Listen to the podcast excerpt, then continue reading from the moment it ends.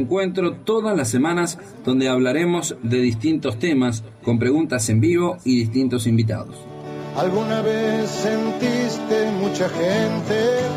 Conduce el profesor Ricardo Manso los miércoles 17.05 por la radio pública.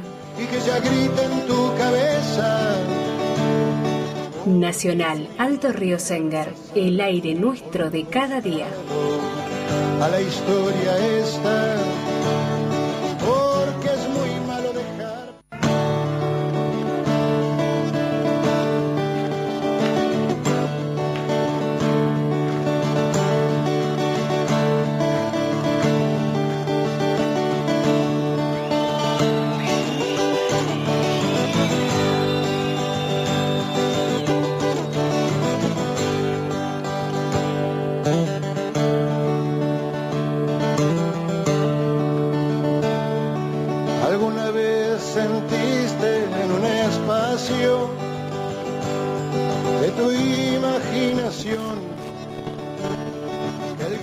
los perdedores es sordo y mudo, aunque griten juntos.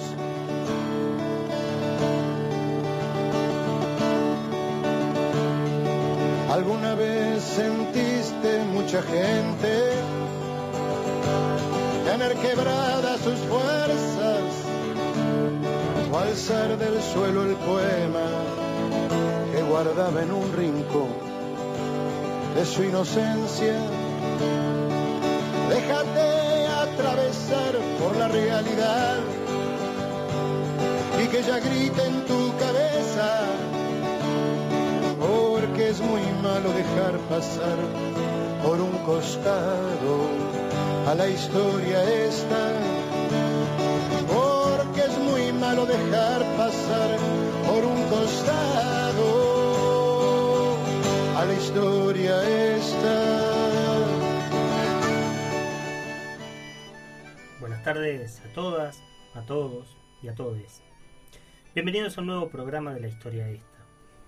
Un programa en el que, como decimos semana a semana, buscamos rescatar la historia como una forma de pensar el presente en el que vivimos y en base a esto poder actuar.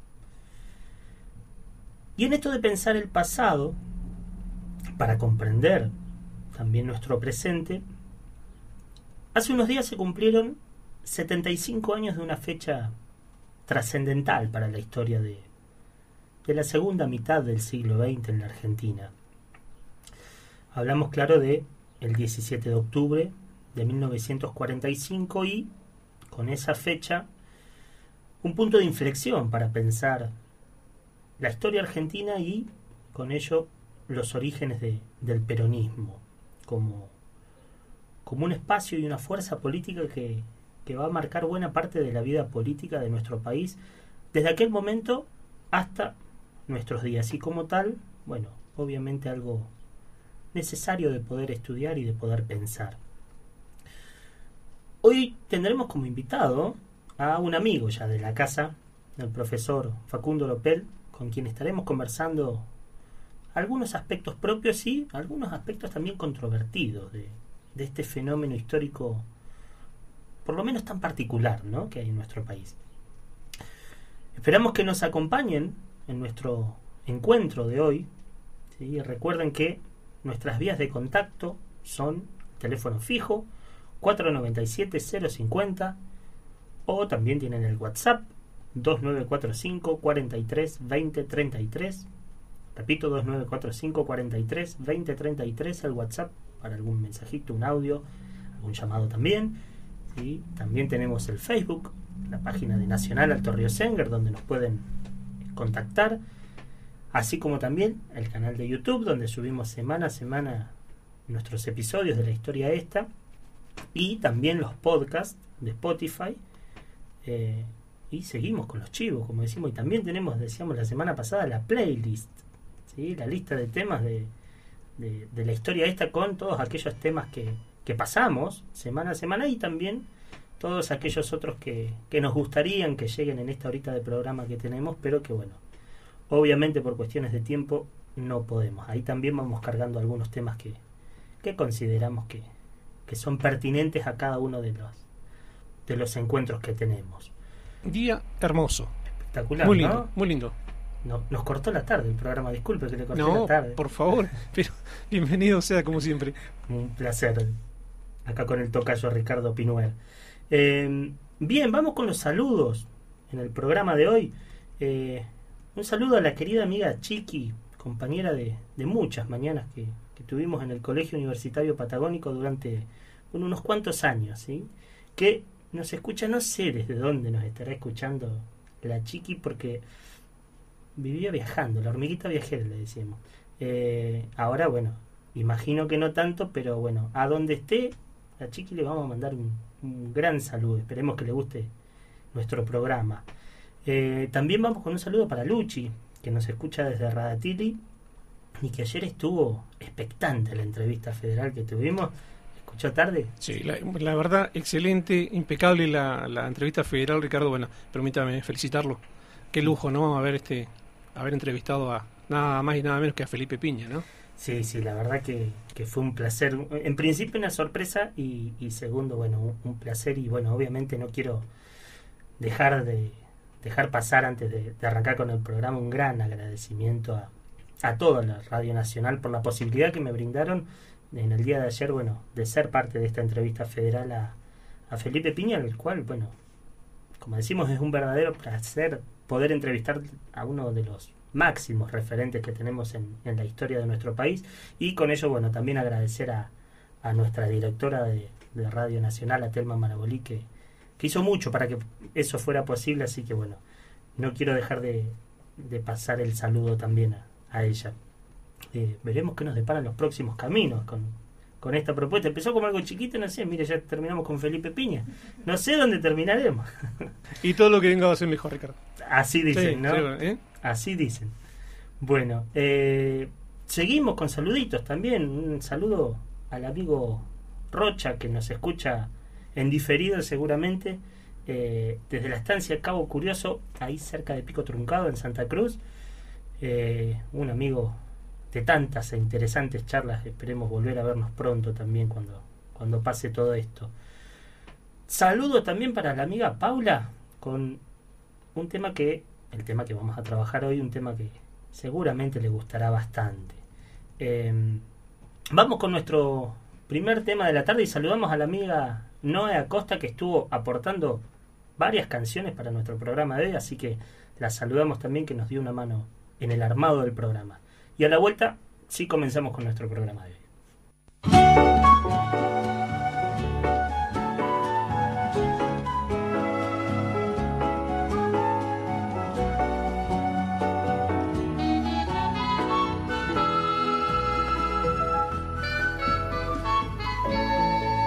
Mis compañeros beben el vino manso del pueblo, cantan canciones de amor y guerra, tan ardorosas como sus sueños. Mis compañeros, inquebrantables, puros, sinceros, como Quijotes jamás vencidos, tiran abajo molinos viejos.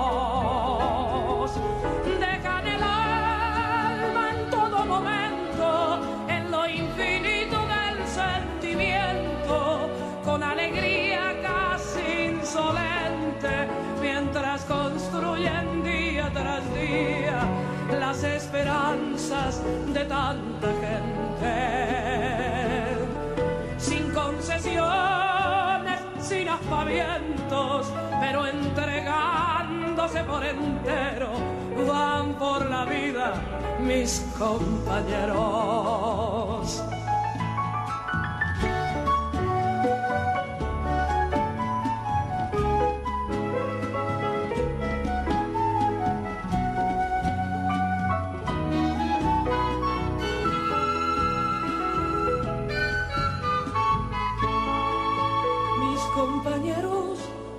Las canciones y el pensamiento, de las batallas y los esfuerzos por el futuro que merecemos. Mis compañeros de la poesía y de la justicia, de las banderas y las consignas, de amor por todo, qué maravilla.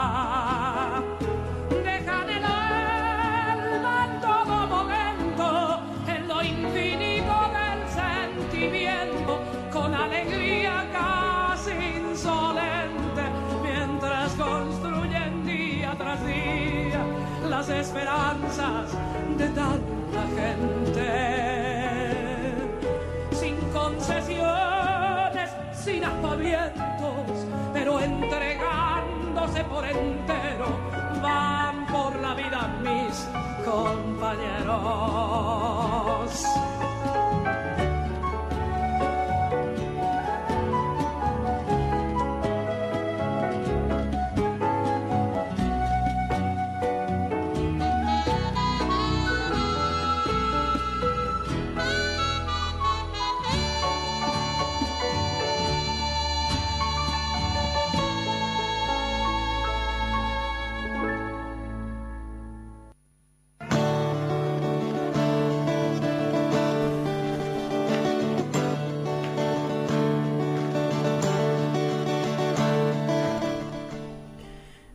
Volvemos con nuestro programa de hoy. Eh, bueno, quizás hablar del peronismo es quizás una de las tareas más complejas que nos toca dentro de, de la historia de nuestro país, ¿no? Y ello tiene mucho que ver con las pasiones que este movimiento político generó y genera en una gran parte de los argentinos y, y de las argentinas. Sin embargo, siempre es necesario poder pensar y repensar, como decíamos al principio, estos procesos por más complejos que sean. Y eso es lo que un poco nos propondremos en el día de hoy. Como en casi todos nuestros programas, nos tenemos que remontar nuevamente un poquito más atrás en el tiempo para, para tratar de entender este movimiento. ¿no? En 1912, la ley Sáenz Peña, con el voto secreto y obligatorio, había acercado a muchos la posibilidad de elegir de manera más democrática a sus representantes. Así, bueno, Irigoyen se convertiría en presidente en 1916 y con él, bueno, un poco se ponía un freno a un mecanismo de elección de presidentes que resultaba casi, bueno, casi mecánico para designar a los representantes de una élite terrateniente y, y privilegiada, ¿no? Lo cual había sido moneda corriente durante los últimos, por lo menos las últimas dos décadas del siglo XIX. Esta primera experiencia de gobierno radical trajo consigo algunas reivindicaciones para sectores hasta el momento postergados y buscó también afianzar algunos elementos dentro de la soberanía nacional, como, por ejemplo, de esto ya hablamos en algunos de nuestros programas, como el caso de la creación de IPF ¿no? en 1922. Eh, así como también se dio un impulso a democratizar y reforzar un desarrollo de las ciencias, acompañando, por ejemplo, procesos como el de la reforma universitaria de 1918, otro, otro hito muy importante dentro de, de, de la historia de este periodo ¿no? y dentro de este primer gobierno radical. Sin embargo, bueno, los sectores oligárquicos que detentaban el poder anteriormente continuaban buscando socavar, podríamos decir, la gobernabilidad de un frágil gobierno que, bueno, caería en 1930 en manos de lo que sería el primero de tantos golpes de Estado perpetuados en, en la institucionalidad de nuestro país. De esta manera, en septiembre de 1930, los sectores conservadores buscaban volver las cosas atrás casi como si eso fuera posible. ¿no? Ayer en la entrevista con, con Felipe Piña hablábamos un poco de esto, ¿no? esta idea de, de pensar en borrar la memoria borrar el pasado. Bueno, el tiempo avanza, el tiempo camina, el tiempo evoluciona eh, y por, por ende las cosas volverse atrás no se puede, constantemente cambian.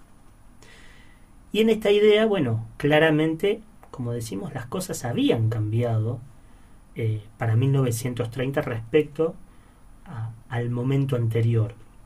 Y pese a querer retomar un control total de los resortes estatales para, para seguir beneficiando a los mismos sectores, el país y la sociedad, como decimos, ya, ya no eran los mismos. Por un lado, los procesos de participación política habían dejado una huella en el pueblo, al tiempo que, y esto es un punto también muy importante, la configuración social también había cambiado dentro de lo que era nuestro país. Lentamente había comenzado a aparecer una clase media de comerciantes y profesionales que asomaban a la vida política argentina y también como uno de los efectos más claros de la crisis del 30 que dejó muchas secuelas en nuestro país, pero uno de los puntos centrales dentro de la conformación social tuvo que ver con un gran número de familias provenientes del mundo rural que comenzaban a arribar a las grandes ciudades a buscar, bueno, nuevas oportunidades de trabajo en las nuevas industrias para poder afrontar las penurias económicas que, que se venían atravesando en el campo. Con esto también pasaba a crecer en gran medida la masa de obreros industriales, los cuales habían estado nucleados principalmente en las primeras décadas del siglo XX en organizaciones sindicales de tendencias, bueno, anarquistas, socialistas, comunistas, ¿sí? sobre todo entre la década entre 1890 hasta 1930 sobre todo, ¿sí? Pero la incorporación de, de tantos trabajadores que desconocían estas prácticas sindicales previas produjo un cambio en cuanto a las lógicas de organización de las masas obreras. Asimismo, el comienzo de la Segunda Guerra Mundial en 1939 dividía aguas entre diversos sectores del gobierno y también del ejército, ¿no? Algunos, lo vamos a ver ahora en un ratito, apoyando a las fuerzas aliadas, mientras que otros la harían con el eje fascista. En este contexto, llegaría un nuevo golpe de Estado en 1943 y traería consigo a un coronel que prontamente se ganaría un lugar predominante en la escena política nacional.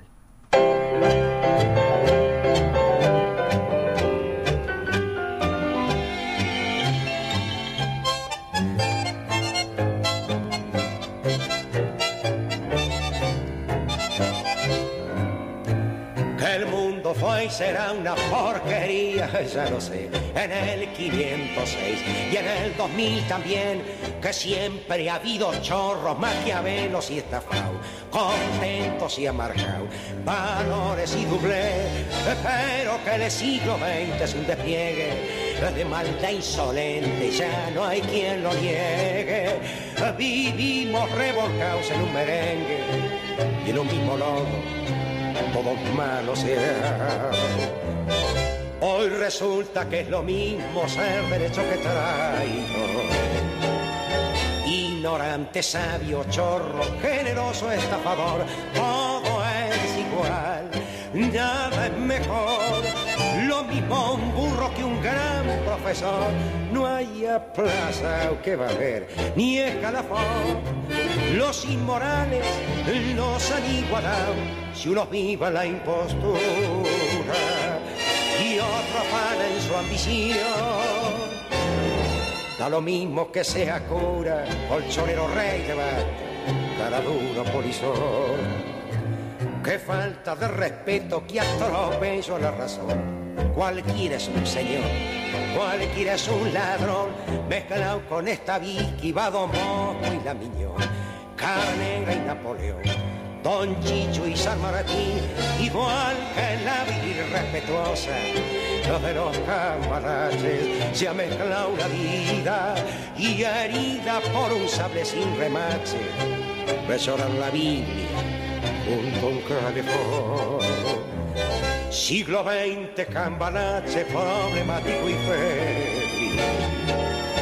El que no llora no mama y el que no afana es un gil. Vale nomás, vale que va, que allá en el horno se vamos a encontrar.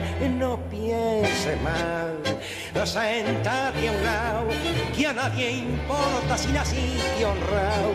da lo mismo al que labora, noche y día como un buen que el que vive de las minas, que el que roba, que el que cura, o está fuera de la ley. Vivimos revolcados en un merengue y en un mismo lodo, todo malo sea.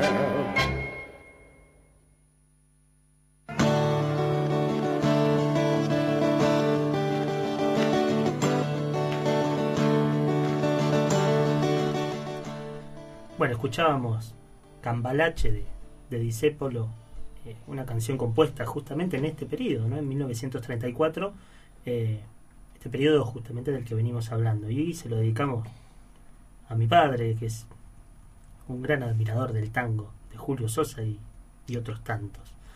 Eh, bien, volvemos. Decíamos, el golpe del 43 pondría al frente al general Pedro Ramírez, pero no tendría unos lineamientos demasiado claros en, en sus primeros momentos, más que el, el frenar lo, lo, más posible la declaración de la, de la guerra a las fuerzas del eje, lo cual se terminaría realizando igual ante bueno, las presiones, ¿no? poco antes de que finalice el conflicto en 1945. Sin embargo, en esa falta de claridad de proyecto político, una figura comenzaría a adoptar cada vez más resonancia. Un coronel que, que ocupó la, la, subsecretaría de guerra y luego la secretaría de trabajo y de previsión. Hablamos, obviamente, de Juan Domingo Perón.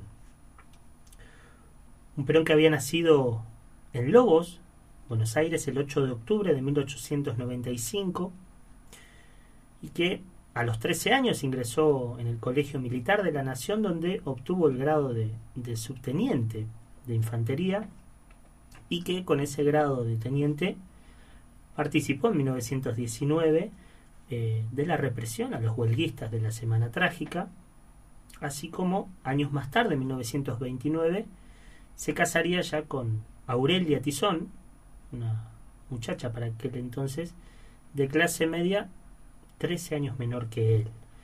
Eh, en 1930 se acercó a los sectores cívico-militares que preparaban el golpe contra el presidente Hipólito Yrigoyen, apoyando al ala más moderada, si se quiere, eh, representada por el general Agustín P. Justo. En 1932, al asumir Justo la presidencia, fue designado ayudante de campo del nuevo ministro de Guerra y un poco desde este lugar ya privilegiado, Perón accedió por primera vez a, a los entretelones del gobierno y de la cúpula militar. Un poquito más adelante, el tiempo entre el 39 y el 41, fue agregado militar de Argentina en la Italia de, de Benito Mussolini, donde, esto es importante porque donde conocería aquella experiencia y comenzó en buena medida a admirar desde aquel momento a, a, este líder y a este movimiento que se estaba dando en Italia, ¿sí? Y de hecho, bueno, a su vuelta se convertiría en uno de los máximos referentes de, del GO, el, este grupo de oficiales unidos. Eh, un grupo, bueno, interno dentro de las fuerzas de carácter nacionalista y anticomunista también. Así un poco veremos cómo Perón llega a la Secretaría de Trabajo y Previsión con una variedad, en principio, de, vertientes políticas muy diversas entre sí, como, como vamos viendo. Y desde aquel lugar, Perón comenzaría un proceso de, de acercamientos a los sectores obreros a partir de una serie de, de medidas destinadas a mejorar las condiciones de vida de los trabajadores. Con el reemplazo de Ramírez, por Farrell, Perón ocuparía también la vicepresidencia, lo cual, como decíamos, le daría ya un mayor poder de acción dentro de, del mismo gobierno.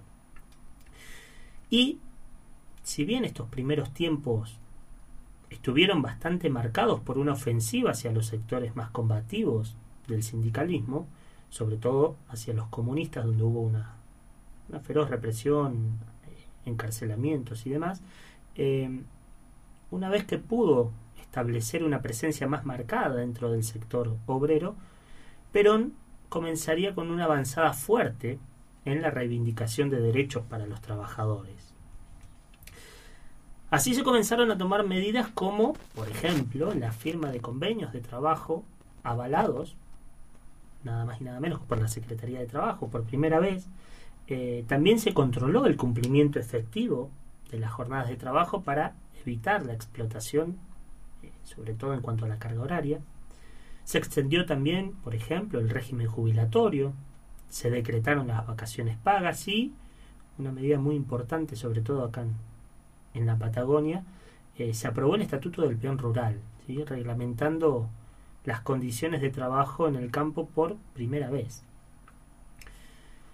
De esta manera, bueno, los dos pilares fundamentales en los cuales fue sosteniendo su poder fueron, por un lado, en este respaldo creciente de la clase obrera, así como eh, en su pertenencia al ejército. ¿no?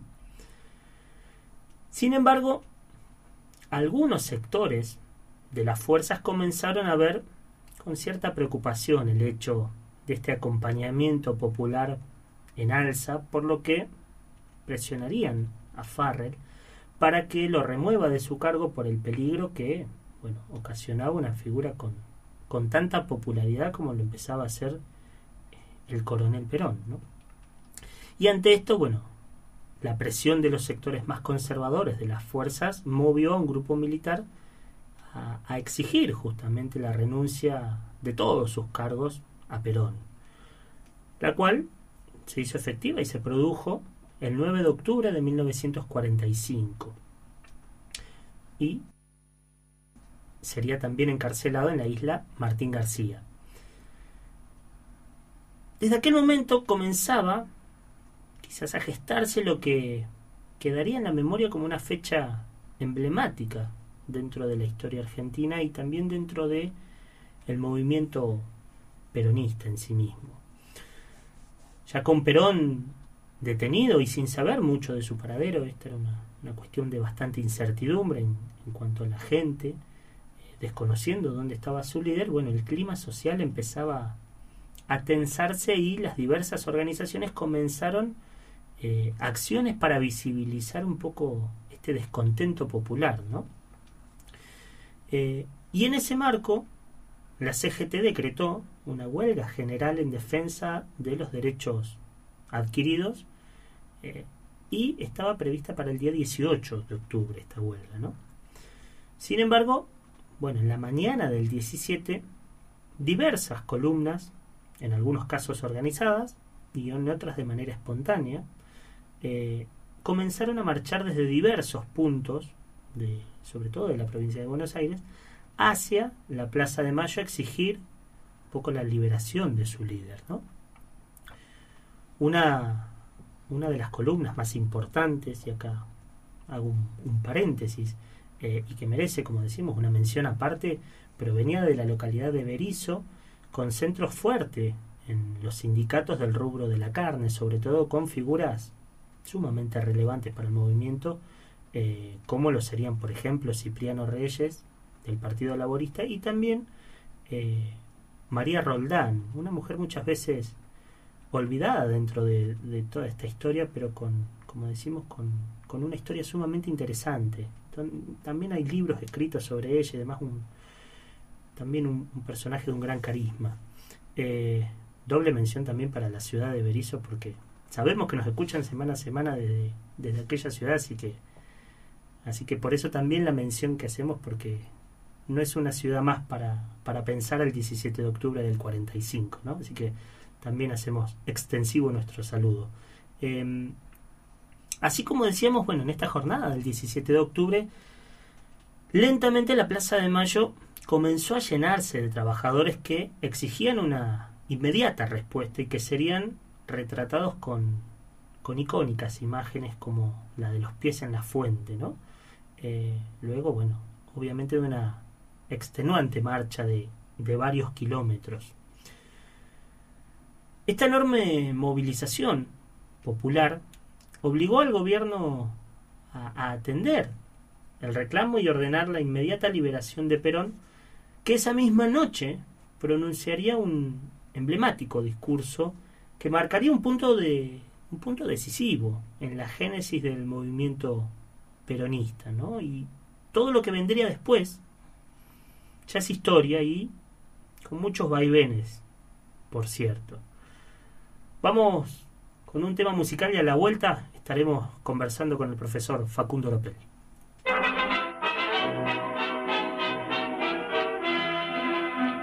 Hoy la mujer argentina, la que nunca se doblega y la que siempre se juega por Evita y por Perón. Yo soy la descamisada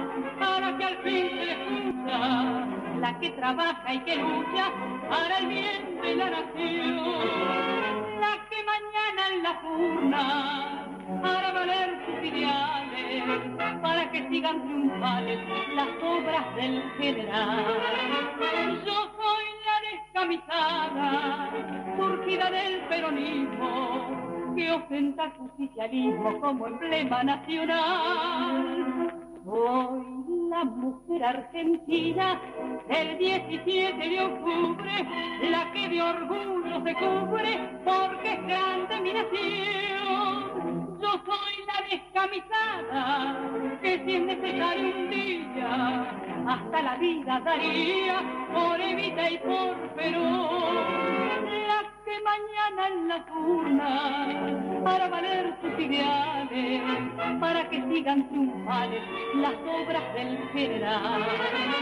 Yo soy la descamisada, surgida del peronismo, que ostenta el justicialismo como emblema nacional.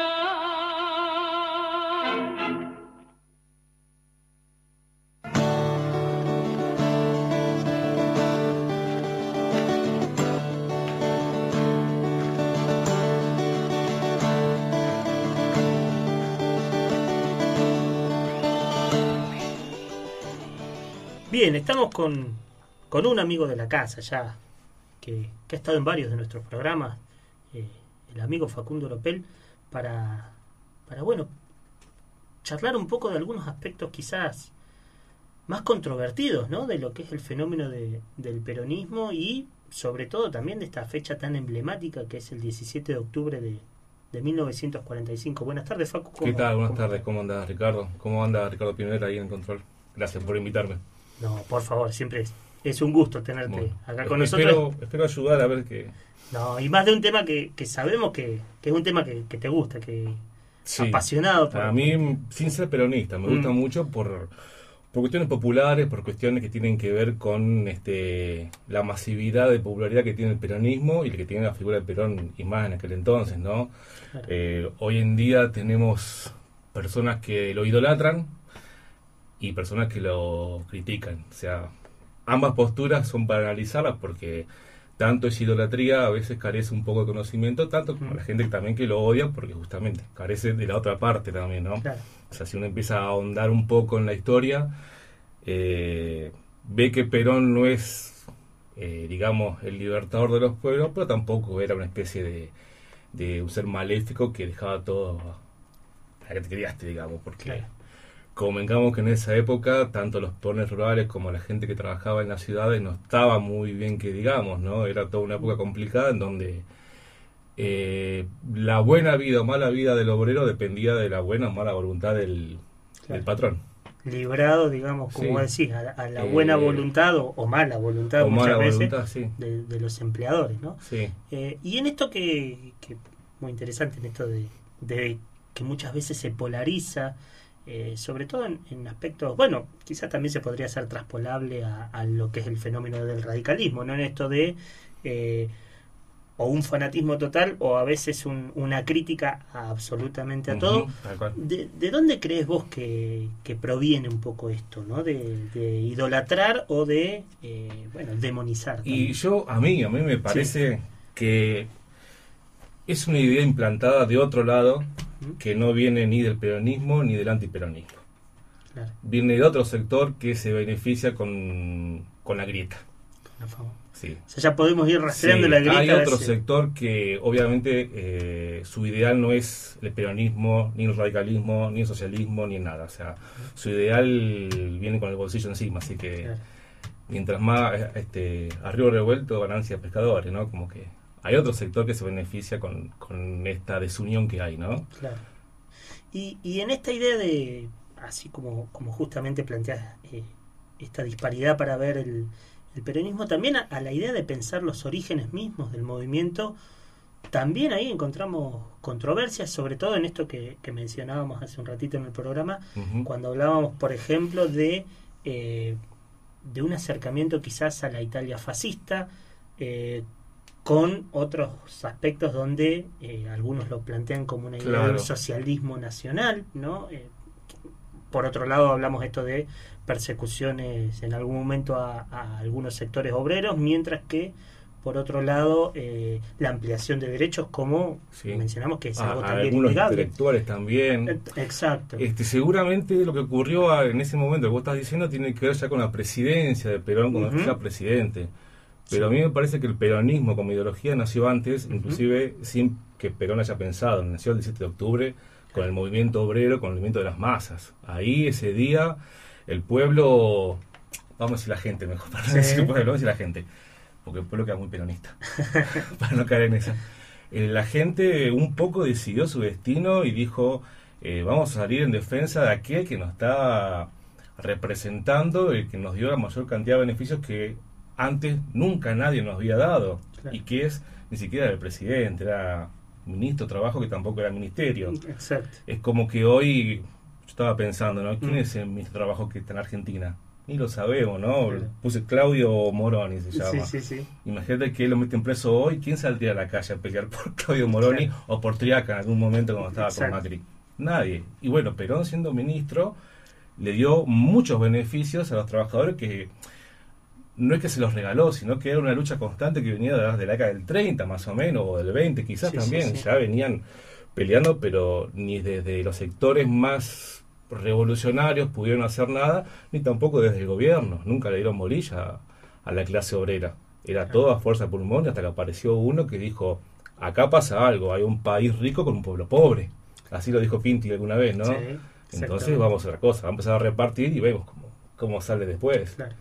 Esta idea de un poco, eh, bueno, algunos plantean en que se capitalizan determinadas luchas que ya llevaban muchos Claro. años, otros también esta idea de un reconocimiento y, y visibilizar y, y- y Ujú. concretar esas luchas. Por ejemplo, programas anteriores hablábamos con, con Eda Crespo sobre el voto femenino en Argentina, que también lo vamos a encontrar Claro, en este con contexto. también de- este, el impulso de Eva Perón. Exacto, Eva pero con luchas que ya traían décadas, Sí, ¿no? sí, en sí, este sí, caso, sí. tanto como las luchas, por ejemplo. En, en alguno de estos programas vamos a hablar de, de las huelgas de la Patagonia, ahora probablemente el mes que viene, eh, y cuando hablamos de esto, del- de la sanción del Estatuto del Peón Rural, bueno, ya sabemos que son eh, enormes luchas que venían de antes, pero Sí, sí. se materializarían en, en este periodo. Y, Y, algunas medidas las tomó desde la estela fascista, porque recordemos que. Perón estuvo, antes Claro. de estar como ministro acá, estuvo en Italia.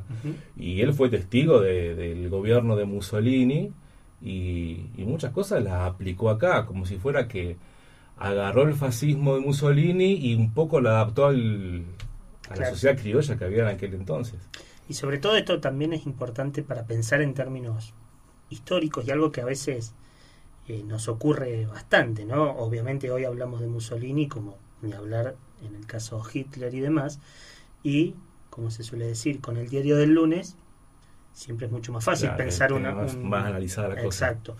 No todo el mundo, y de hecho, a ver, sin ir más lejos, hubieron organizaciones fascistas y nazistas eh, muy cerca, por ejemplo, en la ciudad de Comodoro, acá a 300 kilómetros, flameó la bandera nazi durante Claro. algún tiempo. Es decir, mientras se- los movimientos son contemporáneos, eh, bueno, no todo el mundo percibe o alcanza a ver, bueno, cuestiones como, obviamente, eh, horrorosas y, y, por ejemplo, el holocausto hacia el pueblo judío y tantas sí, sí. otras atrocidades, ¿no?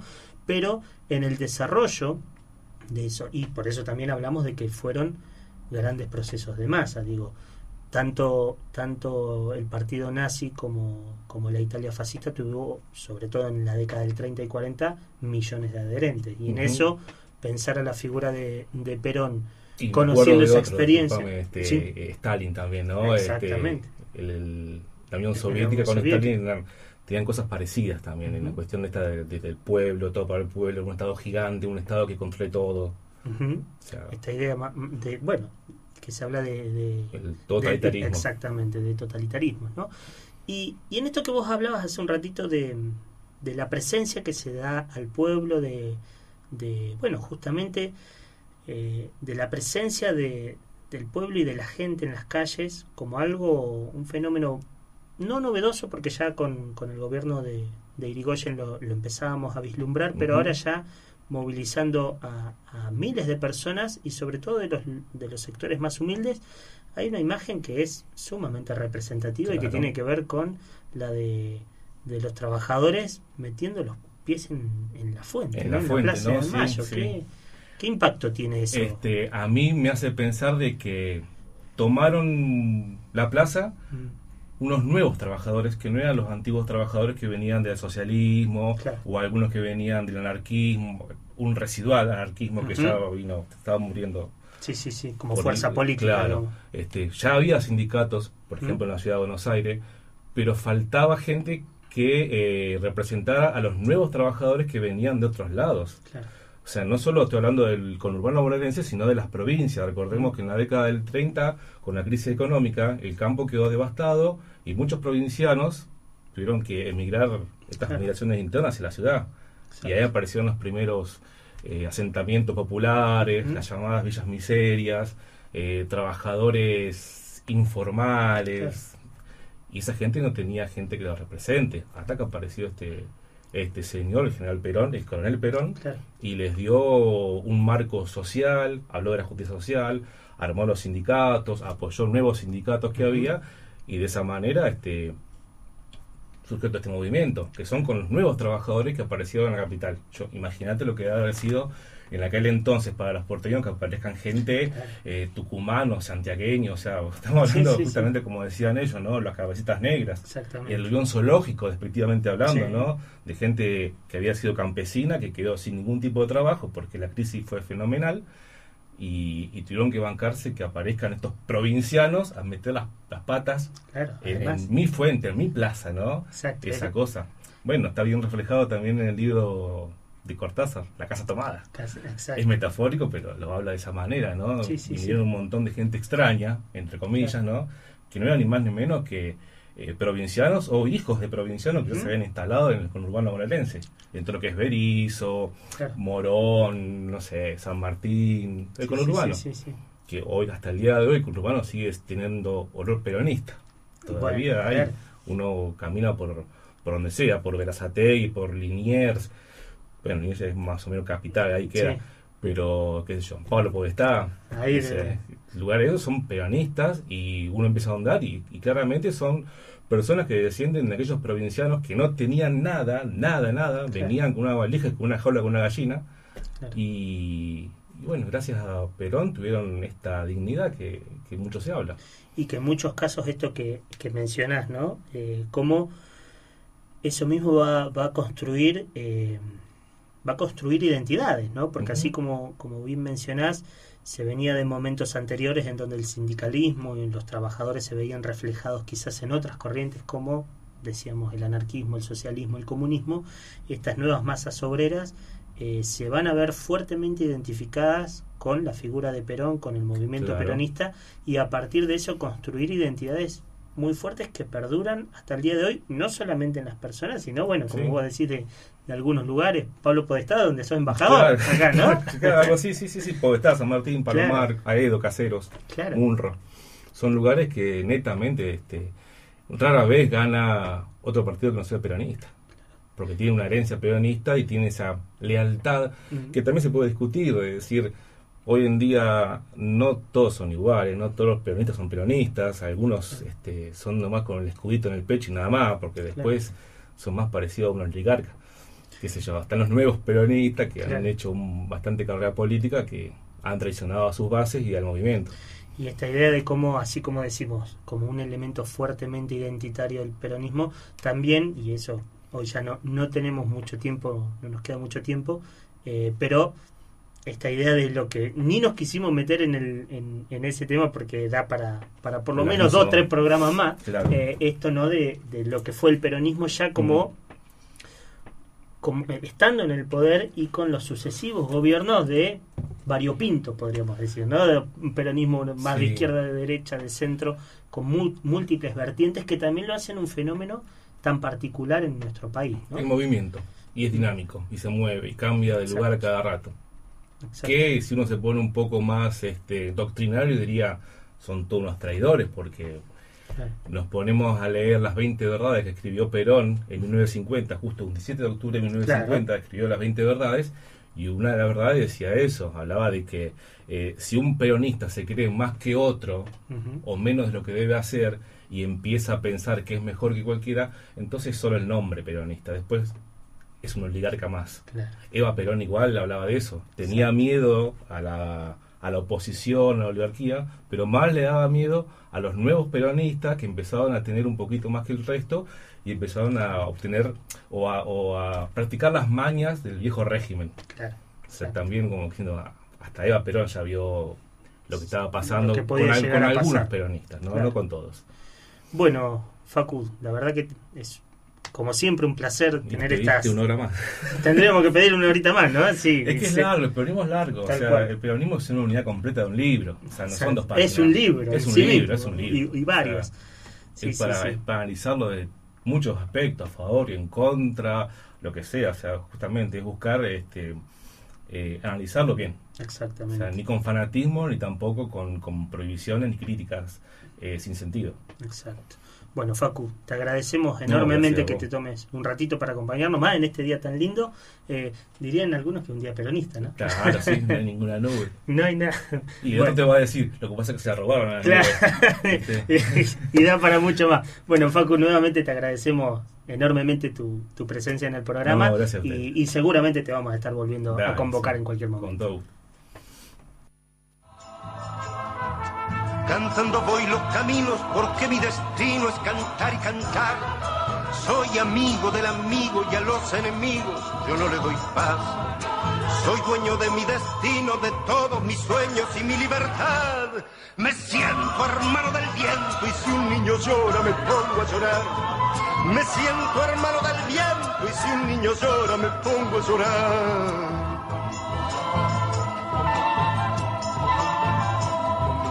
Me enamoré del silencio y en el largo rato me suelo quedar. De tanto escuchar mentiras y a veces decirlas, por eso será. Muchos dicen que estoy loco y yo no me enojo porque eso es verdad. Loco de amor a la gente, de amor a la vida y a la libertad. Loco de amor a la gente, de amor a la vida y a la libertad.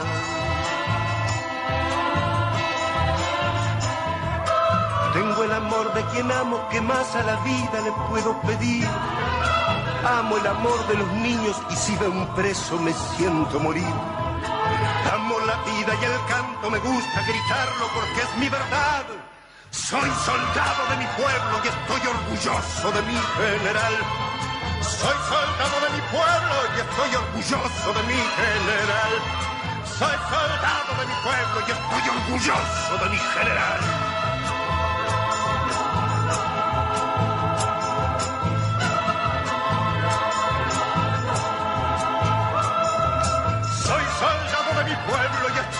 Orgulloso de mi general.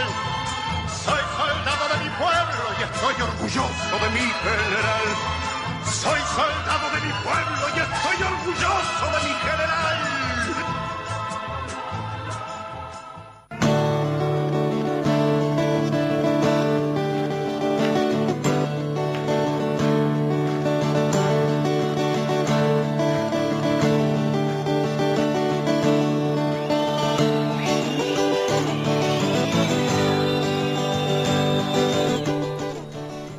Bien, agradecemos nuevamente a- al amigo Facu Oropel por estar con nosotros hoy y bien, hablar la historia del peronismo en nuestro país es quizás, como decíamos hoy, una de las una de las aristas que puede presentarnos, ¿no? Esto.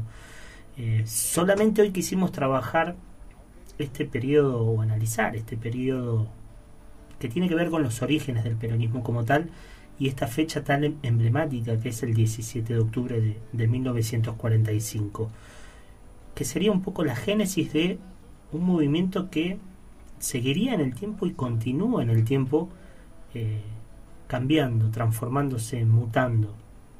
Por eso también es la complejidad tan, tan grande que tiene, ¿no? Pero, eh, pero que está y que, y que marcó buena parte de, del siglo XX. Así diversas corrientes y vertientes de las más diversas también eh, han nutrido este movimiento que de una manera u otra lleva presente en nuestra historia ya 75 años de aquel 17 de octubre emblemático. Con defensores y, y con detractores es parte de la historia viva de la Argentina y como tal necesaria, como decíamos hace un rato, de estudiar e intentar analizar también. Claro que, como toda historia viva y presente, el camino que seguirá nadie lo puede saber y el tiempo dirá cuáles son los límites y, y los alcances de este movimiento tan único y tan particular también. Los esperamos el próximo miércoles a las 17.05 para un nuevo programa de la historia esta por Radio Nacional, la radio pública.